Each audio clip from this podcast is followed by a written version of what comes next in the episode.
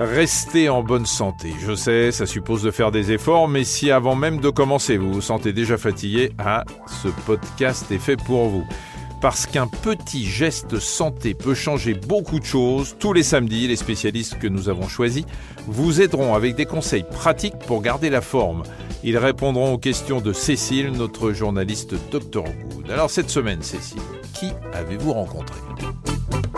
Eh bien, cette semaine, Michel, j'ai interrogé Johan Elisabeth. Il est coach sportif en Ile-de-France. Le ski, il adore. Mais il sait aussi que cette semaine de vacances peut vite déraper. Si vous débarquez sur les pistes sans préparation physique, fatigué par le boulot et après des heures de route, vous risquez de vous blesser. Alors, dans un monde idéal, il aurait fallu commencer à vous échauffer il y a deux mois. Bon, là, c'est raté. Vous êtes dans les starting blocks et partez dans une semaine? Johan Elisabeth va vous dévoiler ses recettes pour vous préparer en un temps record au menu squat, gainage, mais aussi des glucides. Que du bonheur. Vraiment être sollicité, ça va être le bas du corps. Donc, ce qu'il faudra faire, le squat, c'est un des exercices incontournables. Pourquoi? Parce que ça va vous faire travailler vraiment euh, l'articulation de la cheville, du genou et des hanches. C'est exactement ces trois articulations qui sont sollicitées au ski. Le squat, on part sur une flexion des jambes et c'est la même position qu'on va avoir sur la descente au ski pour minimiser les combattures.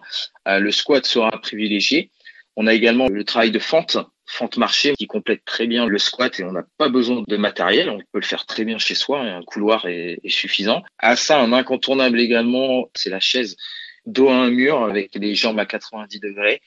On peut tenir, voilà, on commence à tenir 30 secondes, puis faire en sorte que l'exercice soit évolutif. À ces exercices, il faudra surtout pas oublier, c'est le travail de toute la sangle abdominale. Parce que au ski, notamment lors des descentes, on a énormément de déséquilibre puisqu'on passe d'un appui à un autre. Et un exercice voilà, qui est très facile à mettre en place, c'est le gainage, donc la planche frontale sur les coudes.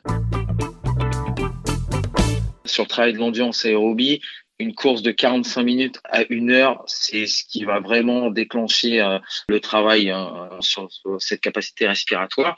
Après, si on n'a pas le temps, toujours en forme de circuit, on peut privilégier tout ce qui va être euh, exercice type montée de genoux, talons fesses. Si vous disposez d'une corde à sauter, voilà, c'est un exercice aussi qui peut très bien être intégré sur votre préparation euh, spécifique.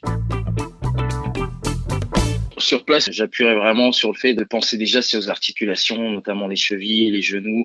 Donc les genoux, vous voyez, on rapproche les deux pieds, on, on met ses mains sur les genoux et puis on va chercher à faire des petites rotations pour solliciter les articulations du genou. Si vous descendez des pistes le matin, après cette matinée, on pense à s'étirer notamment les membres inférieurs pour éviter en fait euh, tout risque de blessure parce qu'on va être en flexion sur les skis ça occasionne du coup une contraction du muscle, donc un rétrécissement. Donc forcément, à la fin de cette euh, pratique, il faudra rendre la longueur à son, au muscle. C'est l'objectif euh, premier d'un étirement.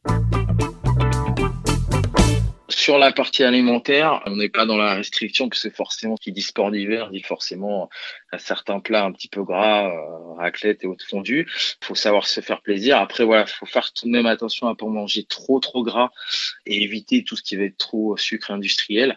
Des descentes aussi, voilà, euh, c'est très éprouvant sur une journée.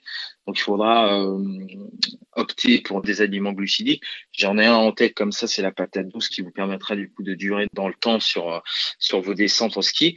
Euh, la boisson va être intéressante. Voilà, qui boisson, c'est pas le vin chaud, mais plus l'eau, parce que même si on est dans un environnement froid, on a en général une couche assez importante en matière notamment de parka et autres. Donc pour éviter toute déshydratation, il faudra pas forcément attendre le moment où vous sentez que vous avez soif, mais vraiment euh, prendre les devants et, vous hydrater euh, de manière régulière. Alors dernier petit conseil avant de partir tout chose, attention à l'excès de confiance, évitez de descendre une piste noire dès le premier jour, d'autant que l'altitude a tendance à perturber le sommeil, n'oubliez pas, vous êtes en vacances.